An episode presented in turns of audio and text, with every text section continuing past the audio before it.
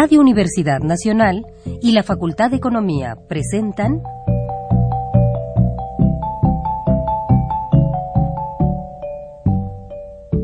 Los bienes terrenales.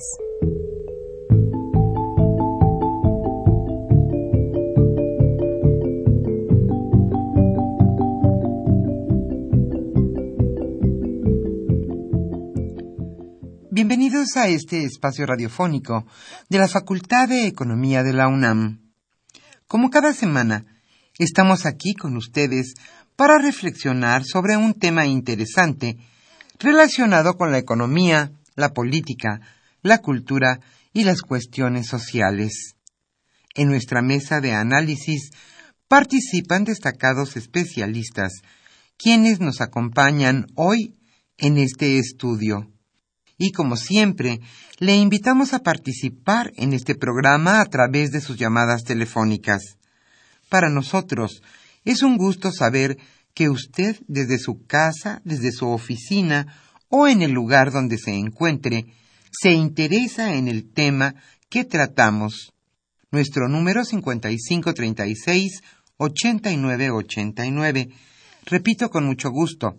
5536 89 89.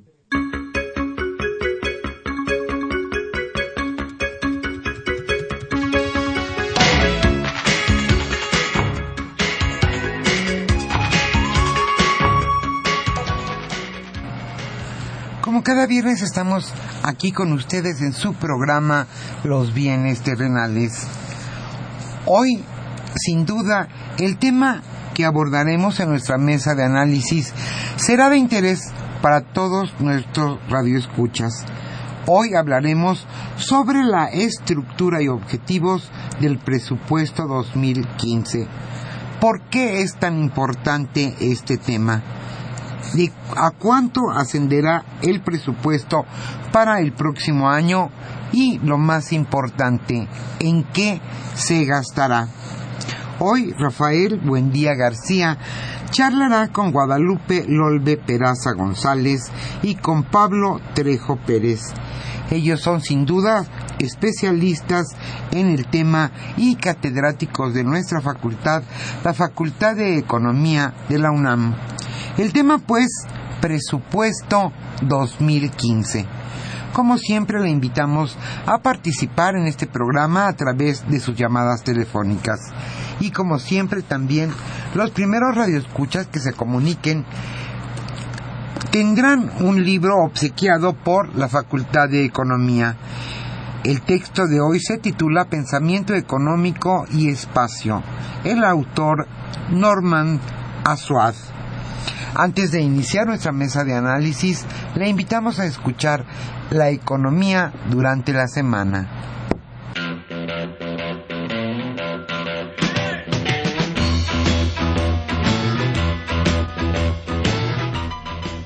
La economía durante la semana.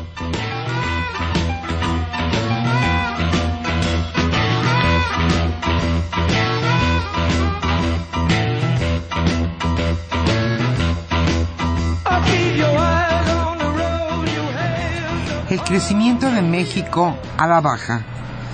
Ya falta menos de mes y medio para que termine el año y los especialistas siguen haciendo ajustes en sus estimaciones de la tasa de crecimiento de la economía mexicana en el año de 2014.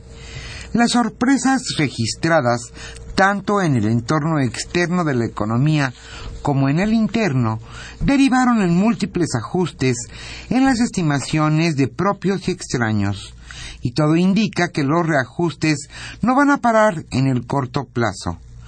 Aunque la mediana de las estimaciones difundidas apenas ayer por Banamex ubica en 2.3% el crecimiento anual del PIB para el año 2014.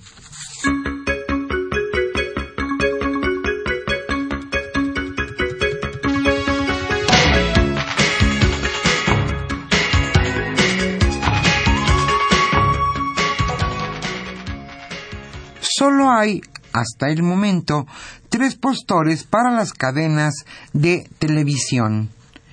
Tres jugadores hicieron ofertas para las dos nuevas cadenas nacionales de televisión abierta. Mario Vázquez Raña, presidente de Estudios Tepeyac, Olegario Vázquez Raña, presidente de Cadena 3, y Francisco Aguirre, presidente de Grupo Radiocentro, serán los competidores para hacerles contrapeso a Televisa y TV Azteca el IFT informó que recibió sus ofertas económicas y de cobertura, de entre las cuales se escogerá a él o los ganadores el 19 de marzo de 2015. Pero, con certeza, habrá un Vázquez Raña entre los ganadores.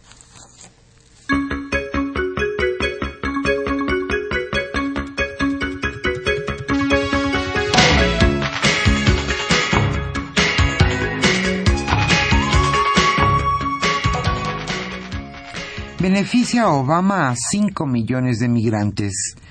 Unos 5 millones de indocumentados podrán trabajar en Estados Unidos de manera legal sin miedo a ser deportados.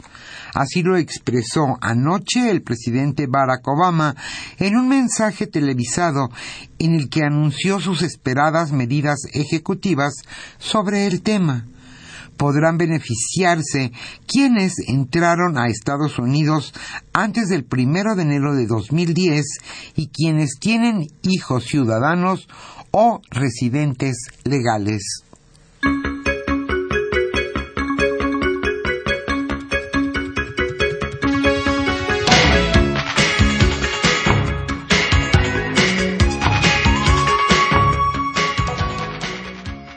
Y una buena noticia. México aumenta 5.4% su producción de acero. Contrario al resto de los países de América Latina, la producción nacional de acero crudo durante los primeros 10 meses del año aumentó 5.4% en comparación al mismo periodo del año pasado. La Asociación Mundial del Acero ubicó a México con una producción de 16.3 millones de toneladas del periodo enero a octubre de 2014, mientras que en el mismo lapso de 2013 el país produjo 15.2 millones de toneladas.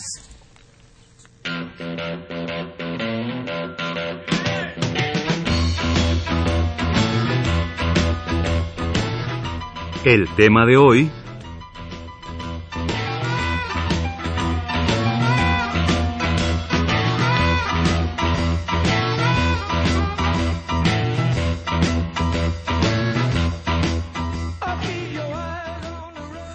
Antes de iniciar al tema de hoy, quisiéramos recordar a nuestros radioescuchas que seguramente la mayoría de ellos lo saben. Ayer se cumplieron 114 años del inicio de nuestra revolución. Pero como en este país ya no se conmemora casi nada o cambian de fecha el día festivo, quisiéramos remarcarlo que nuestra gesta revolucionaria inició un 20 de noviembre de 1910. Y a propósito de esto, hoy estaremos escuchando música de la revolución. Ahora sí, el tema, como decíamos al inicio de este programa, es estructura y objetivos del presupuesto 2015. Rafael Buendía García charlará con Guadalupe Lolbe Peraza González y Pablo Trejo Pérez. Ellos son grandes amigos de este programa y no solamente eso, que ya para nosotros es un placer y un honor tenerlos como amigos, sino que son especialistas en el tema y catedráticos de la Facultad de Economía de la UNAM. Hoy pues hablaremos sobre a cuánto asciende el presupuesto 2015 y en qué se gastará este millonario, supermillonario presupuesto 2015. Como siempre, le invitamos a participar a través de sus llamadas telefónicas. Nos encanta que usted nos llame y que nos externe sus comentarios dudas o preguntas sobre el tema que hoy abordaremos. El libro que hoy estaremos obsequiando se titula Pensamiento Económico y Espacio y su autor es Normand Aswad.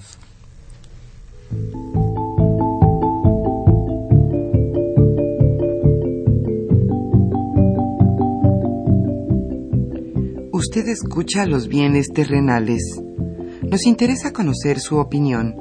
Le invitamos a comunicarse a este programa al teléfono 5536 89 89.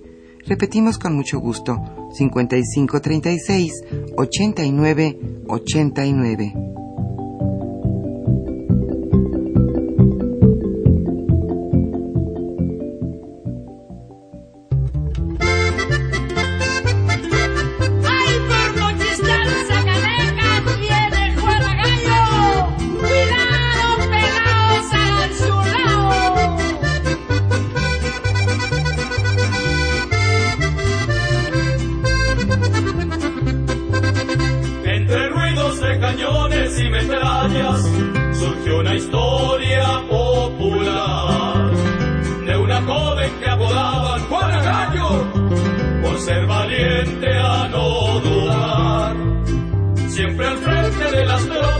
encontrarás.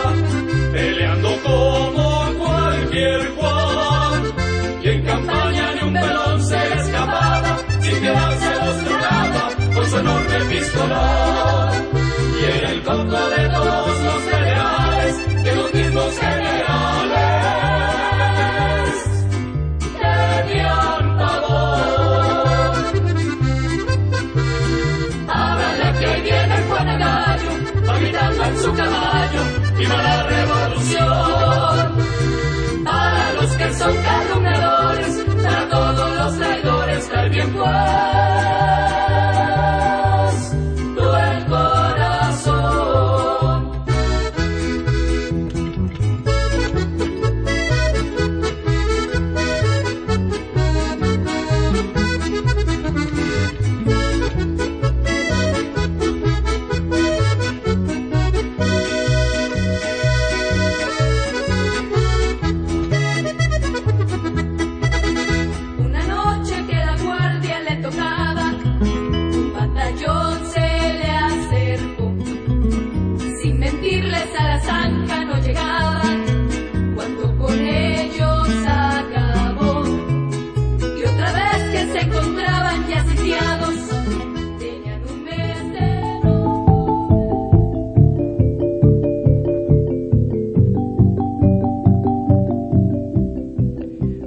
Escucha los bienes terrenales.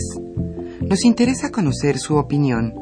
Le invitamos a comunicarse a este programa al teléfono 5536 89 89.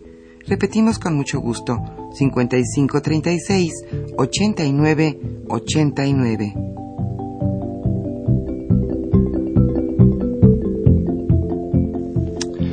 Muy buenas tardes, queridos radioescuchas. Una vez más estamos aquí todos los viernes con los programas de los bienes terrenales.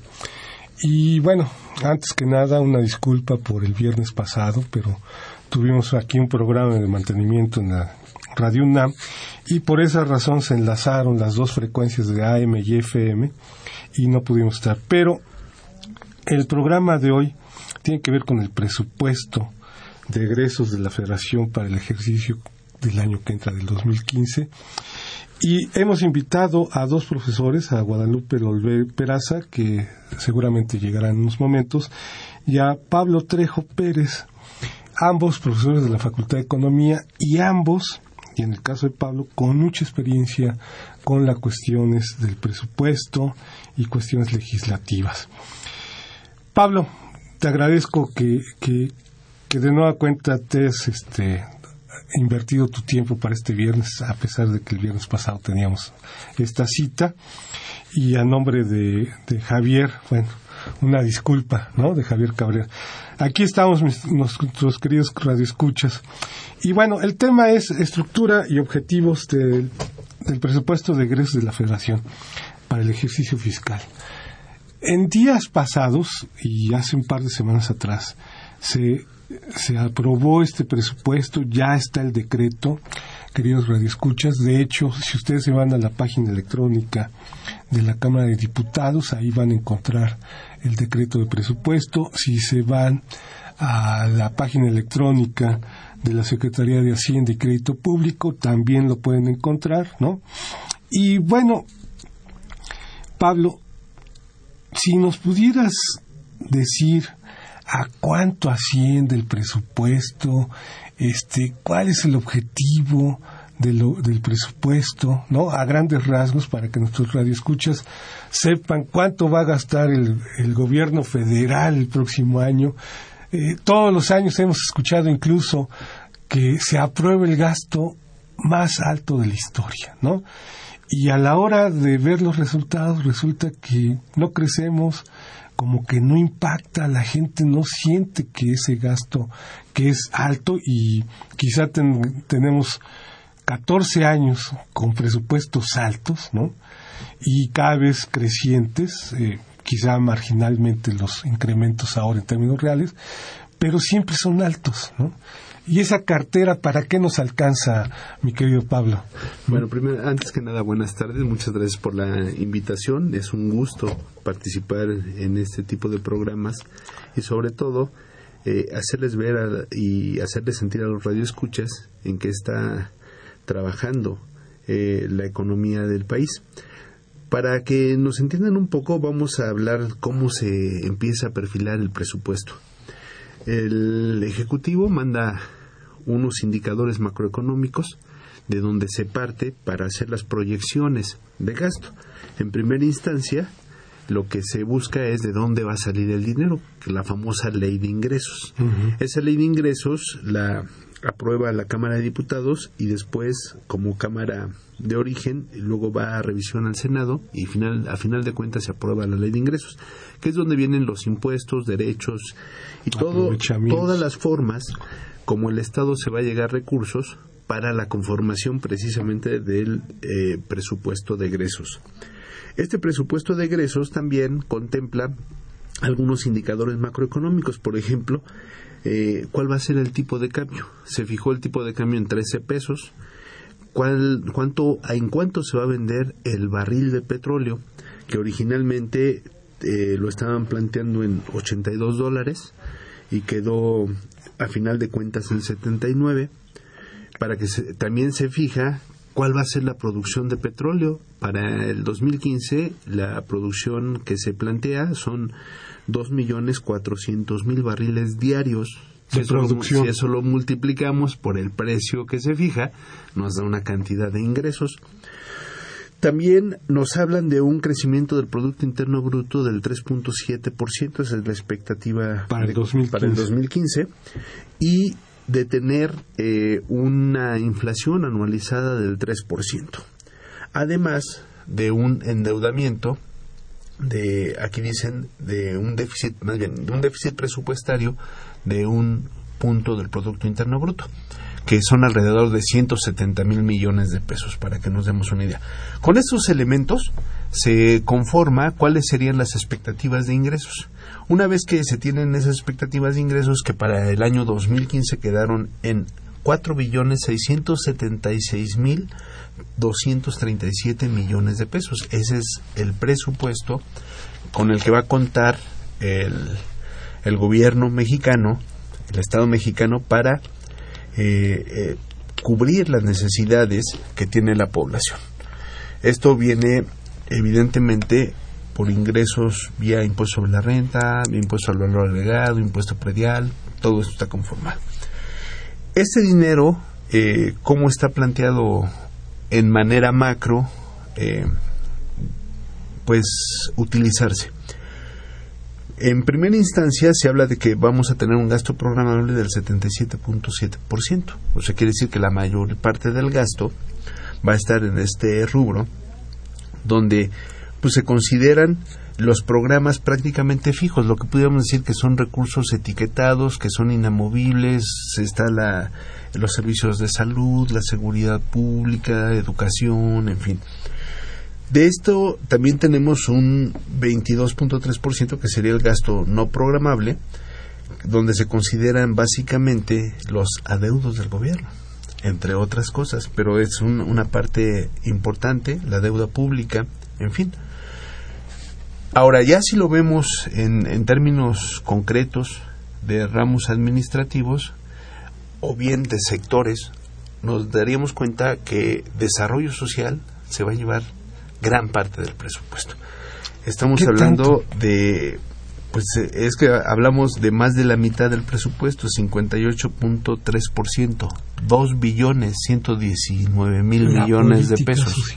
el desarrollo social, porque también, o sea, confundimos el desarrollo social con solo política social. No, en desarrollo social está educación, está salud, está este aportaciones a la seguridad social y evidentemente está el desarrollo social o lo que tendría que ver con lo que hace la Secretaría de Desarrollo Social.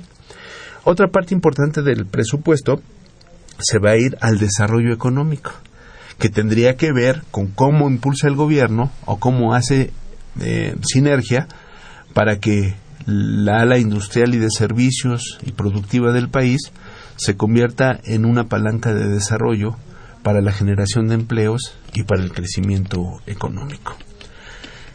Entonces, en términos macros, vemos que hay esa, esa intención y por otro lado, cuando hablamos ya de otro tipo de gastos, pues vemos que se, se sigue haciendo lo mismo que se hace inercialmente en todos los presupuestos. O sea, un gasto fuerte a la seguridad pública, un gasto fuerte al desarrollo social, aunque cada año tenemos más pobres, o personas que en lugar de irse a un desarrollo real, lo que estamos haciendo es meterlos al margen de pobreza.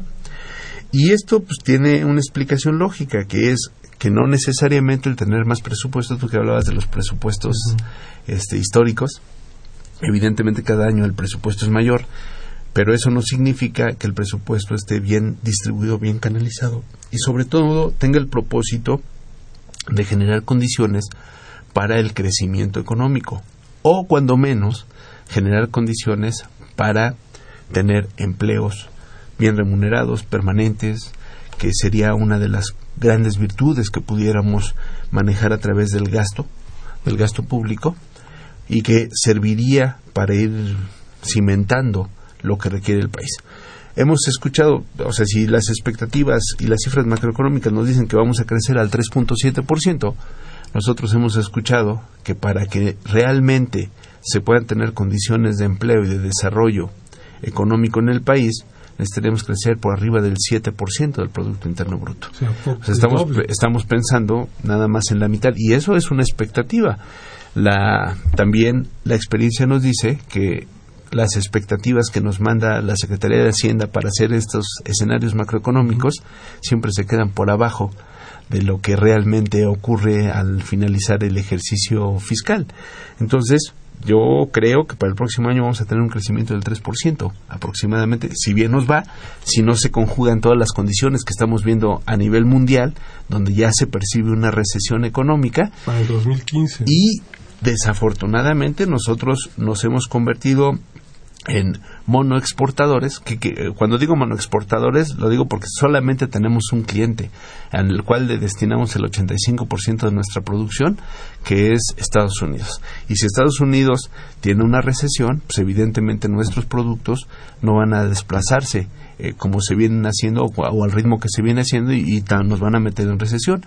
Y hemos desaprovechado el Mercosur y hemos desaprovechado la oportunidad que se tiene con la Unión Europea y ahora eh, incluso con el mercado asiático. Si nosotros viéramos y diversificáramos nuestros productos o nuestra producción y exportación hacia esos núcleos, yo creo que tendríamos mejores condiciones o mejores expectativas. Al margen del mercado interno. Al margen del mercado interno, porque esa es la otra. Eh, si vemos el presupuesto de egresos, nos damos una perfecta idea de que no estamos pensando en el mercado interno. ¿eh? O sea, el mercado interno es lo que menos importa y la verdad lo que fortalece a cualquier país eh, de su situación y su estructura económica es su mercado interno. Y aquí lo hemos descuidado, ya tiene muchos años, por no decir que más de 20, que nos hemos olvidado del mercado interno. Sí, fíjate Pablo, a mí me llamó la atención tres cosas y a ver si tienes comentarios a ese respecto. Por un lado, eh, nos dice que el presupuesto de egresos, que son 4 billones 694 mil millones de, pesos, ¿no? equivale cerca del 26% del Producto Interno Bruto. No es poca cosa, no es una cuarta parte del Producto Interno Bruto. Sin embargo, hace rato, antes de entrar al radio, estábamos platicando sobre qué es lo que realmente eh, impacta en la economía. Me estabas comentando que la mayor parte del presupuesto ya está etiquetado, ¿no? Así es. Es decir, no hay forma de modificarlo, ¿no?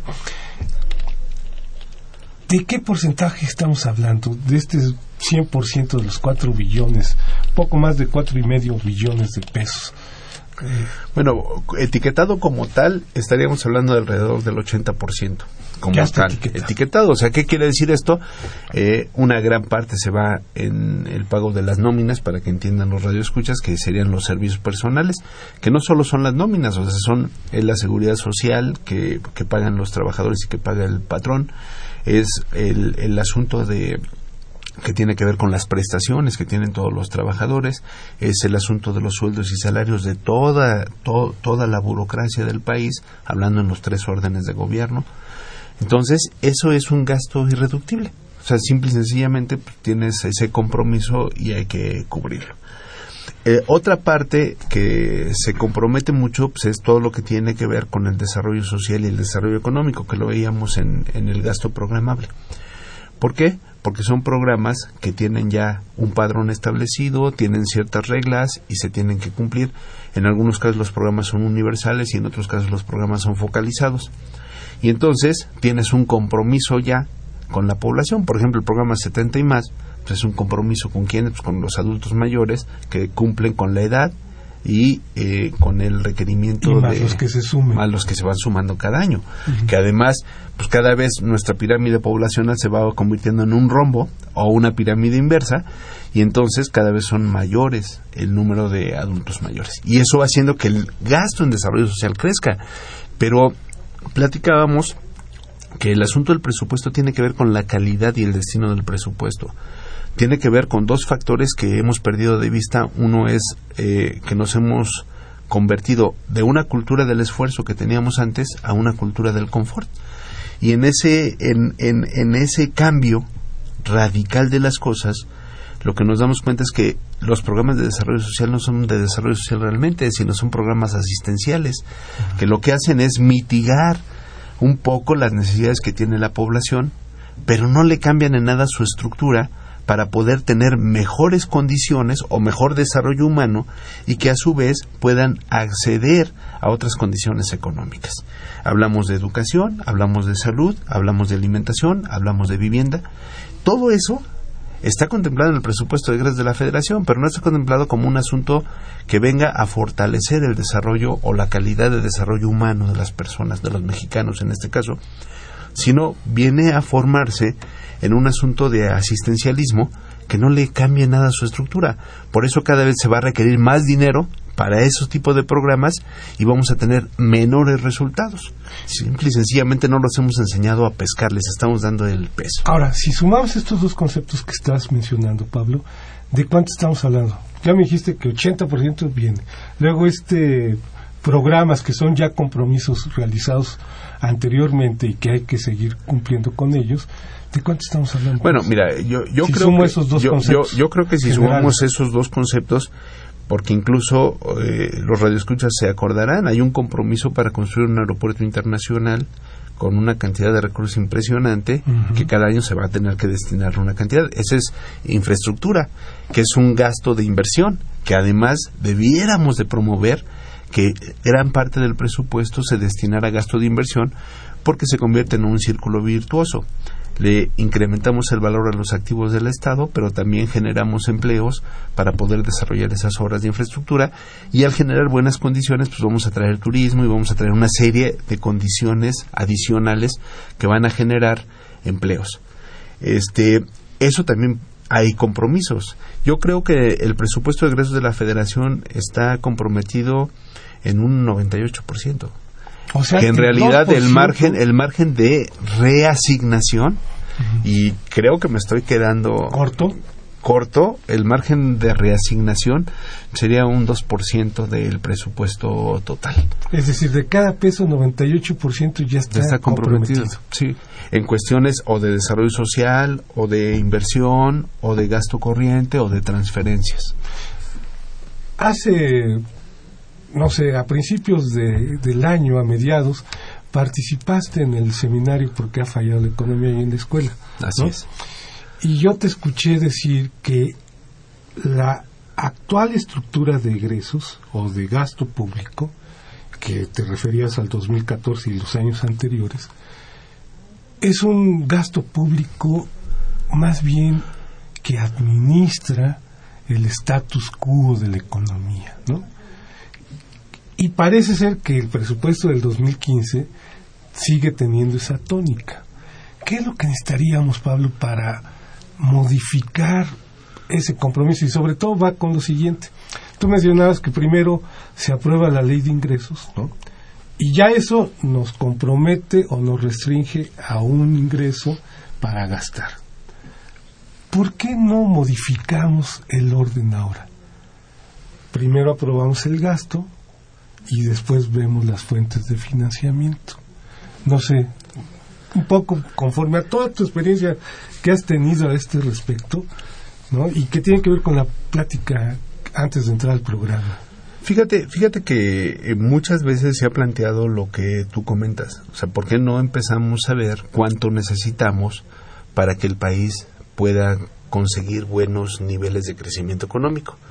Y eso los economistas actuales, eh, vamos, lo- los que están con, con la teoría eh, que, se, que, prevalece actualmente, que es eh, el neoliberalismo, los tecnócratas lo que dicen es pues eso es incorrecto, es irresponsable. O sea, no podemos armar primero el gasto y después ver de dónde sacamos los recursos. Y, y tienen una lógica porque ellos dicen, bueno, lo que nos metió en las crisis anteriores es que hacíamos eso, que primero veíamos cuánto íbamos a necesitar, después nos endeudábamos y sin ton son se gastaba el recurso.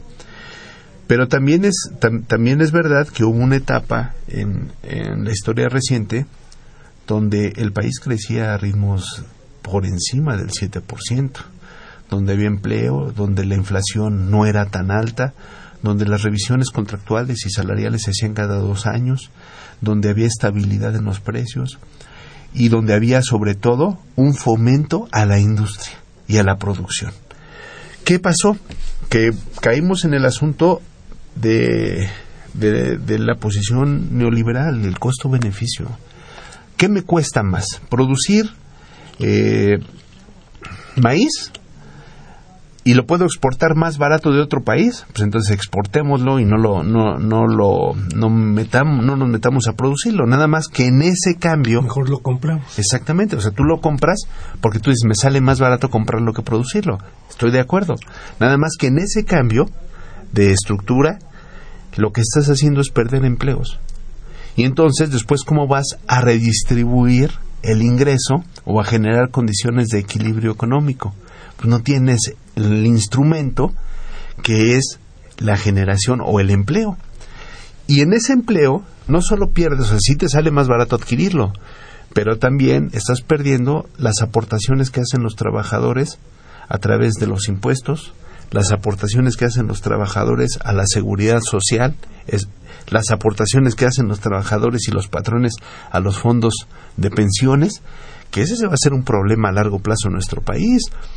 Y sobre todo, le das viabilidad al futuro de las generaciones. ¿Qué, qué se ha hecho en el transcurso de estos años? Pues se rompió el, la solidaridad intergeneracional con el cambio en el sistema de pensiones, de general a individualizado, le dimos en la torre. Ahora, si tú ahorras, vas a tener pensión, y si no ahorras, no vas a tener pensión. Nada más que la pregunta es muy sencilla. Y los que no tengamos pensión o los que no tengan pensión, ¿quién les va a dar el servicio médico? ¿Y quién les va a dar las condiciones de manutención? O vamos a tener una Infinidad cantidad de personas. De. Exactamente. Yo creo que eso es lo que no nos hemos puesto a, plan- a- a pensar. Y yo creo que una de las formas más sanas de redistribuir el ingreso, más que el gasto público, tendría que ser a través del empleo. Y para hacer eso necesitamos canalizar nuestros esfuerzos a la innovación, a la investigación, a la educación, que son temas que si vemos el presupuesto de egresos, cada año van tratando de reducir el presupuesto que se le asigna a este tipo de conceptos. Y son los temas importantes porque son los que nos generan valor al desarrollo humano y además lo que nos puede llevar a generar círculos virtuosos productivos donde todos contribuyamos con el Estado mexicano a través de los impuestos, a través de las aportaciones a la seguridad social, a través de las aportaciones al fondo de pensiones, pero también hagamos un país productivo y esos productos, a su vez, que puedan desplazarse ya sea en el mercado interno o a través de las exportaciones. Eso para mí sería un círculo virtuoso. Se dice fácil, es mucho esfuerzo y mucha dedicación lo que se tiene que hacer. Y con este presupuesto de egresos que tenemos, que es más de lo mismo, de lo que hemos tenido en los últimos, cuando menos 25 años, no vamos a llegar a ningún lado. O sea, si queremos que las cosas cambien, tenemos que cambiar la visión de la asignación de los recursos. Vamos a hacer un pequeño receso y ahorita regresamos nuestros queridos radioescuchas.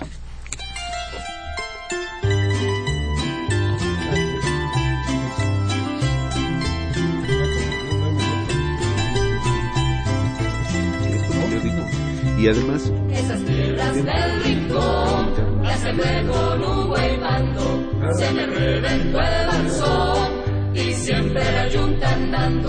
Cuando llegué a media tierra.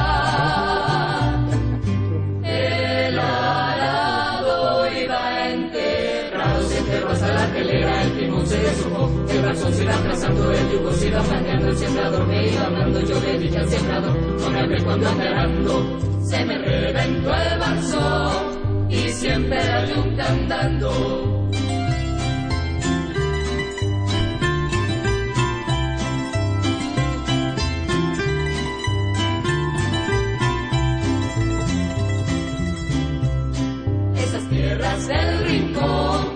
Sembré con un buey blando, se me reventó el balsón y siempre la yunta andando cuando salía a la otra orilla.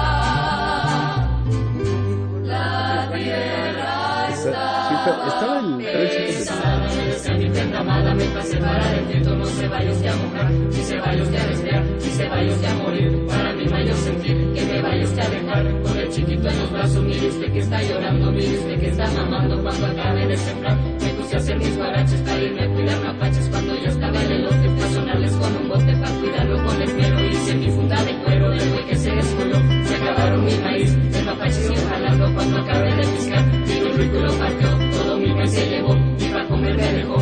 presenta aquí la cuenta, aquí debes 20 pesos de la renta de unos bueyes, 5 pesos de magueyes, 3 pesos de una coyunta, 5 pesos de unas tunas, 3 pesos de no sé qué, pero todo está en la cuenta, más de los 20 reales que sacaste de la tienda, con todo el mes que te toca, no le pagas a la hacienda, ahora vete a trabajar, para que sigas abonando, no más bien quedes pensando así.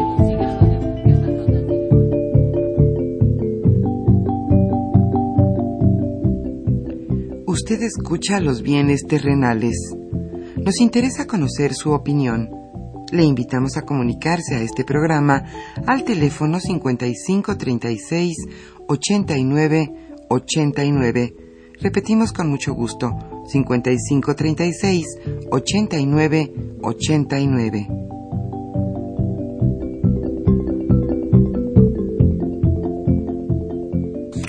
Muy bien, aquí estamos de nueva cuenta, que escuchas. Y bueno, una primera conclusión, Pablo, con base en los comentarios que acabas de dar, es que no hay mejor política social que la política de empleo. ¿no? Así es.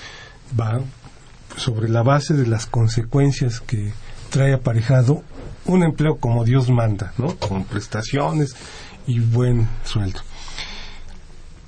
Pero, entonces, ¿cómo podríamos modificar, este, Pablo? Porque tú mencionaste ahorita que solamente podríamos modificar si podemos empezar a promover la producción, si empezamos a desarrollarnos, investigación de mercados, innovación, todo este tipo de cosas, meter al asunto de la educación, a la ciencia y la tecnología. Y veo aquí, por ejemplo, sobre la base de los ramos administrativos, quien tiene el mayor presupuesto dentro del gobierno federal es la Secretaría de Salud, ¿no? Pero sobre la base de tu aseveración de casi el noventa y tantos por ciento ya está etiquetado, pues hay poco para la innovación, para la educación y mejorar todo esto. Luego viene la salud con 134 mil millones, 135 mil millones en cerrados.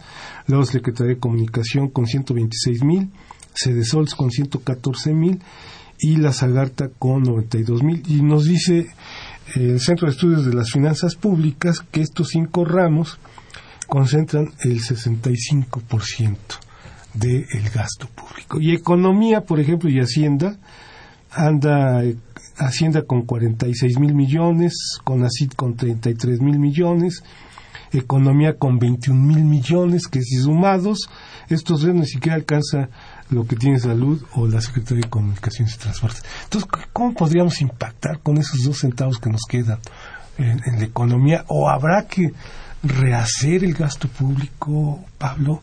¿O qué es? Fíjate que yo creo que gran parte del gasto público está mal enfocado. O sea, yo digo, en, en cuestión de servicios personales, por ejemplo, que siempre ha sido un debate, ¿no? O sea, porque servicios personales lo consideran gasto corriente.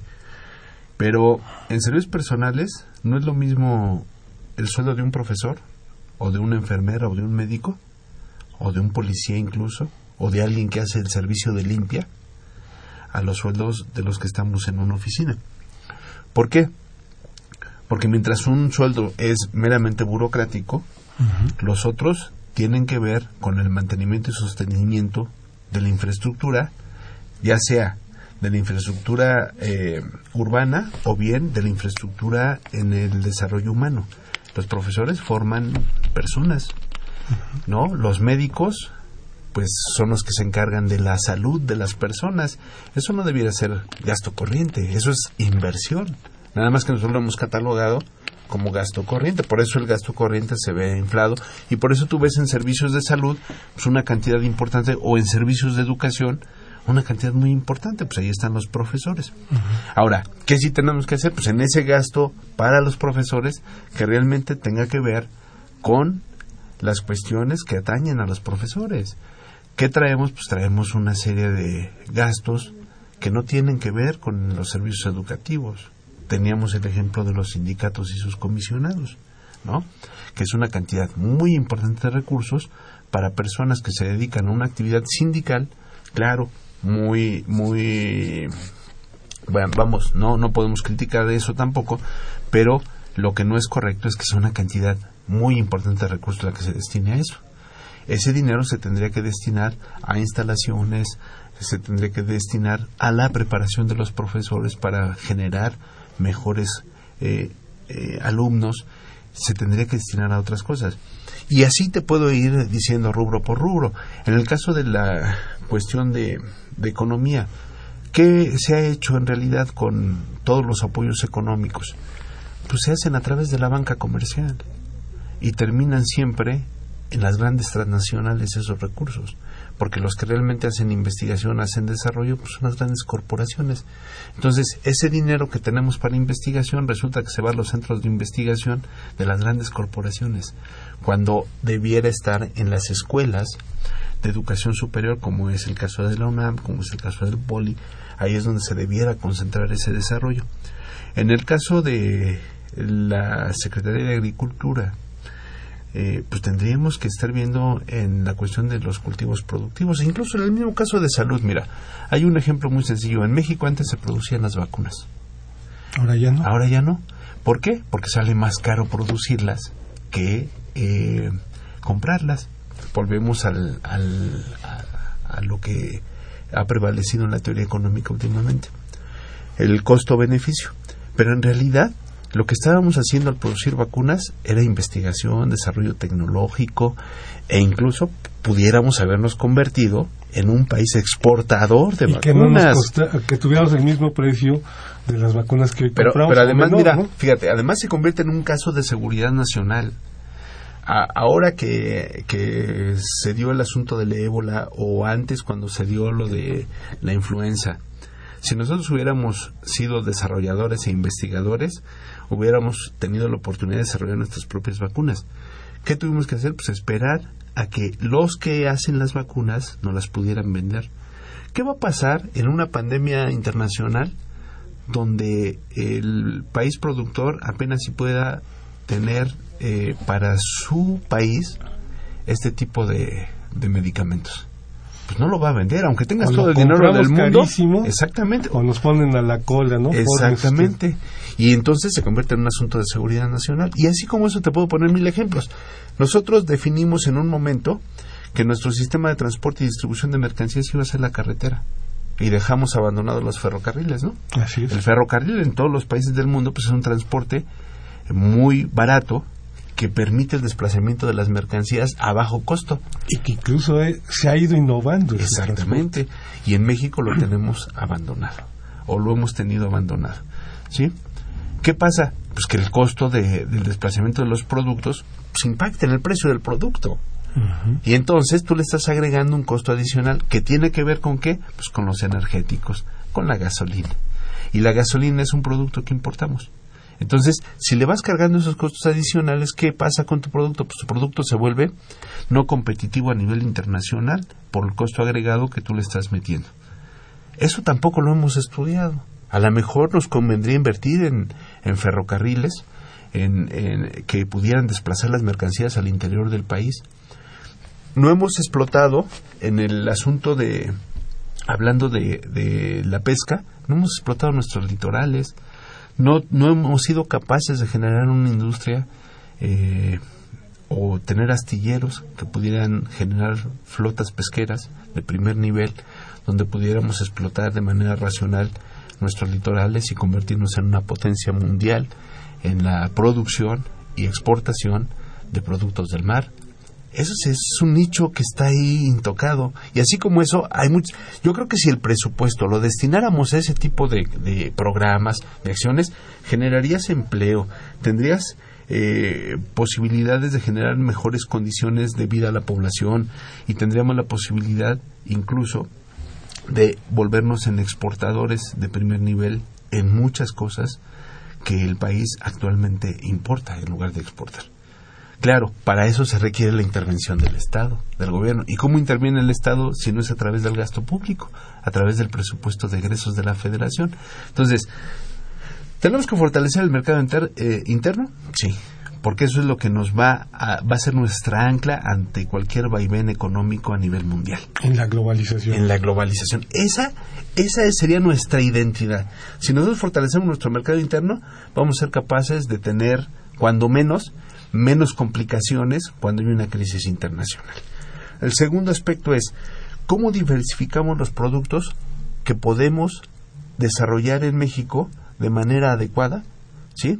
Y cómo esto los volvemos en círculos virtuosos que generen empleos permanentes, bien remunerados, que a su vez contribuyan a la recaudación de impuestos, que a su vez nos ayuden a que nuestros fondos de pensiones sean mayores, como en otros países del mundo, que tengamos los servicios de salud adecuados y que podamos generar la infraestructura de educación y de desarrollo tecnológico. Yo creo que ahí tendríamos que canalizar el gasto público. Claro, ahora, ¿cuánto es este gasto público? Pues debe ser enorme.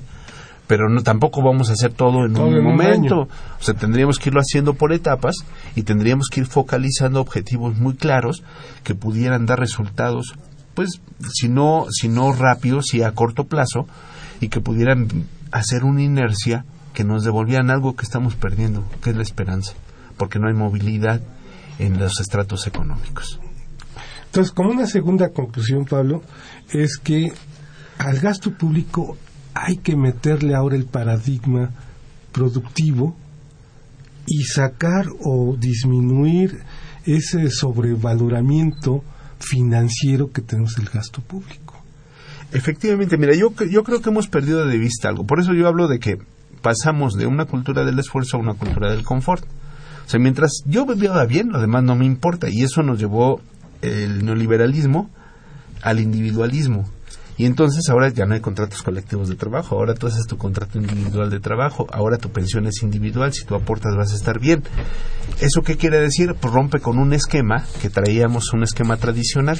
Bueno, está bien, pero ¿cómo generamos las condiciones para que la mayor parte de la población pueda contar con las mismas herramientas, con las mismas oportunidades? Y yo no veo otra correa de transmisión más importante que el empleo. Y el empleo en los diferentes sectores, no solo en el sector servicios o en el sector comunicaciones, que es otro de los sectores que no hemos desarrollado. Somos los que más caro tenemos el servicio en telecomunicaciones, llámese internet, televisión, radio, lo que tú quieras, ¿sí? Y somos los menos eficientes en ese servicio.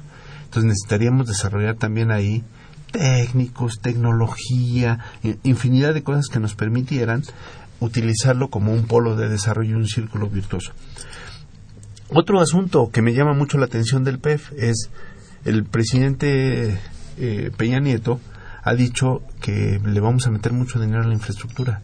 Y si tú ves el PEF, tú lo tienes, el Centro de Estudios de Finanzas Públicas, este, pues te das cuenta que pues no. O sea, y como decía mi profesor hace muchos años, decía, lo que no está en el presupuesto es demagogia. ¿Sí? Y, vemos que pues, no hay el, el, gasto de inversión que se señala, pues es a través de un de, de una composición de gasto público privado donde el Estado también dice pues yo me hago un lado de mi obligación de invertir y mejor buscamos los mecanismos de financiamiento es el paradigma que tú dices yo creo que tendríamos que cambiar esa cultura. Y si cambiamos esa cultura, aún en este proceso de globalización, nos puede ir mucho mejor, porque además tenemos condiciones para hacerlo.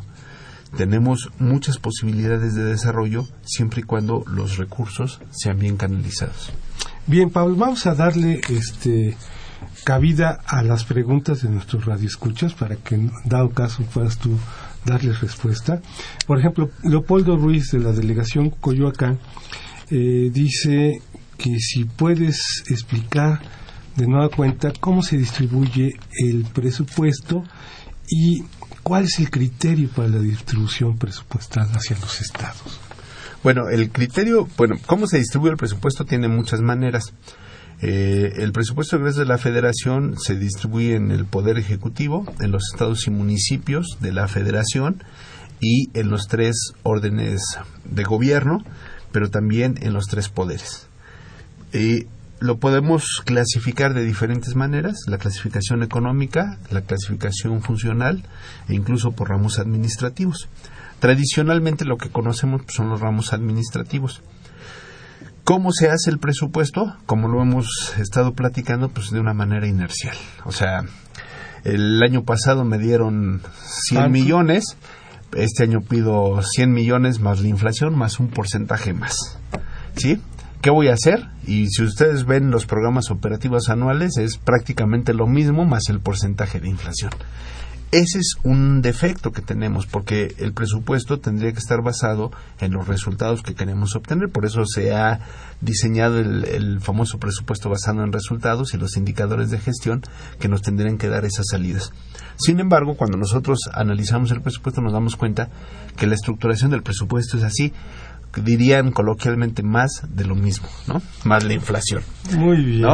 ¿Y cómo se distribuye a los estados y municipios? Pues hay una ley de coordinación fiscal eh, donde existe una fórmula. En esa fórmula hay tres componentes. Uno es población, otro es crecimiento económico de la entidad y el otro más es eh, población, crecimiento económico y creo que si no si no mal recuerdo la forma como aportan a la federación los estados y municipios.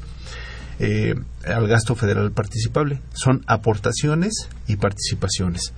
¿Por qué aportaciones? Eh, el Estado le encomienda, el gobierno de la República le encomienda a algún Estado la educación y entonces se le tiene que dar lo correspondiente a la educación, bueno, cuando menos lo que se calcula que corresponde a la educación, para que pueda cumplir el Estado con su responsabilidad de educar o con la de salud o con la de seguridad pública.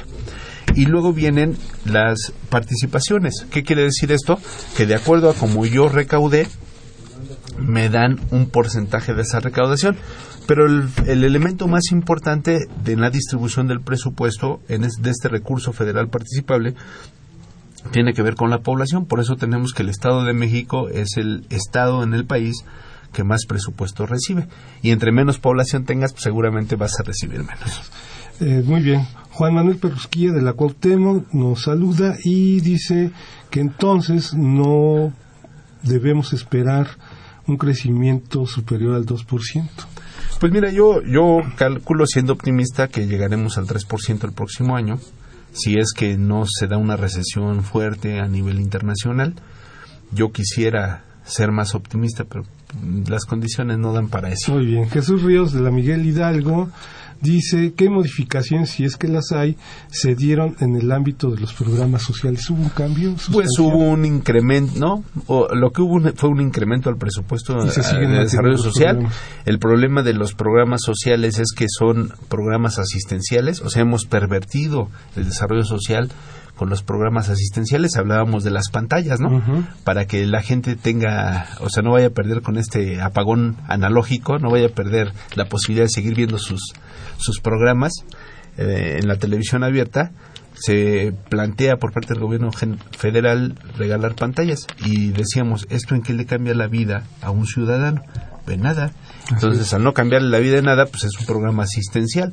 O sea, te lo dan para que no te quedes sin ver televisión, pero no te cambia en nada, ni te ayuda en nada, ni te da mejores oportunidades para defenderte ante el avatar económico. Muy bien. Armando Cruz de la Gustavo Madero dice recientemente que ya se aprobó el presupuesto 2015 y la pregunta es, ¿el presupuesto para escuelas normales, eh, yo supongo que las rurales, ¿no? ¿tendrá algún impacto en la economía mexicana dentro de próximos años? Pues mientras no, mientras no les demos los elementos que necesitan, las condiciones de infraestructura, las condiciones de capacitación a los profesores, que son los que forman profesores. O sea, e, ellos serían como, como los que forman los productores de bienes de capital, para que se den una idea, porque ellos son los que forman a los profesores que a su vez van a formar personas eh, en el país. Este, mientras no les demos las condiciones de preparación, de desarrollo tecnológico, de instalaciones, es muy difícil. Y en eso no hay presupuesto. Rápidamente las preguntas para que le des una respuesta general a todas. Sí, cómo no? no. Porque ya nos vamos a ir. Javier Guerra de la Benito Juárez dice, en el presupuesto se incluyen... Eh, acumular reservas para, para proteger la economía? Pues de, de hecho no hay tal. Lo que hay es un seguro en el caso de que baje el precio del barril del petróleo. ¿Y qué pasa cuando no se gasta el presupuesto? bueno, se supondría que eso forma parte de la economía y se tendría que agregar al siguiente presupuesto. Norma Merino está muy preocupada de la Benito Juárez sobre el aumento de la deuda. Este, ¿Para qué hacer un aeropuerto un costo de 54 mil millones de pesos? ¿De quién es el negocio? ¿Para qué hacer una ruta de tren de Querétaro? ¿De quién es el negocio? O sea, como que no le... Bueno, si hablamos de negocios, pues sí hay muchas dudas, pero la verdad es que la Ciudad de México y el país requiere ese tipo de infraestructura. Muy bien. Felipe, Flavio Aguilar, perdón, de Catepec eh, te saluda y te pregunta, ¿es suficiente la inversión en educación en este presupuesto y qué porcentaje de está destinado a este sector? Por supuesto que no es suficiente, tendríamos que meterle dos o tres puntos del Producto Interno Bruto más. Si decimos que un punto del PIB vale a 170 mil millones de pesos, estamos hablando de 510 mil millones de pesos adicionales, a, los que hay. 305. Así es, o sea, más de lo que le están destinando. Exactamente. Adrián Bautista de Tlalpan dice, ¿qué entidades reciben más presupuesto y en qué se lo gastan? Bueno, ya lo el Estado de México, el Distrito Federal, el Estado de México porque tiene la mayor población y el Distrito Federal porque aporta el 25% de la recaudación federal participable. Dice Pablo Marín de, de Coyoacán, dice que si tienes alguna relación entre el presupuesto con la deuda y los intereses y qué tanto es la deuda externa. Bueno, traemos un problema porque la deuda ha crecido considerablemente y lo ideal no es que crezca en esos términos. Y si crece, que ese dinero se eh, utilice en infraestructura que genera mejores condiciones económicas para el país y que le da la viabilidad para pagar la deuda. Bueno, Arturo Báez de la eh, Benito Juárez, Manuel Ramírez, Jesús Hernández, Manuel Munguía, les agradecemos y en 30 segundos para despedirnos, ¿qué dices? Bueno, pues yo, yo creo que tendremos que cambiar rápidamente la estructura del presupuesto viendo más hacia adentro, a fortalecer el mercado interno, a generar empleos, que sería la mejor cadena de transmisión de la redistribución del ingreso y generar mejores condiciones para que todos y todas tengamos las mismas oportunidades de desarrollo. Gracias Pablo y bueno, queridos radioescuchas, nos vemos el próximo viernes y gracias por sus llamadas y nos esperamos el próximo viernes a la misma hora. Gracias Pablo. Gracias, buenas tardes.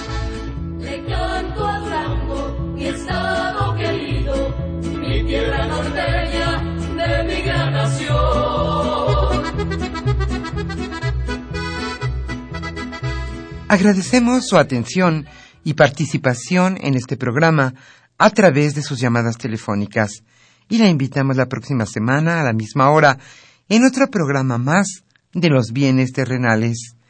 La coordinación general fue de Carlos Javier Cabrera Adame. La coordinación académica de Aníbal Gutiérrez, Roberto Cabral, Alejandro Pérez Pascual, Rubén Antonio Miguel y Leonardo Lomelí Vanegas. En los controles técnicos, nuestros compañeros Miguel Ángel Ferrini y Agustín Mulia. Y en la voz y producción, su amiga Irma Espinosa, quien se despide de ustedes y le desea un agradable fin de semana.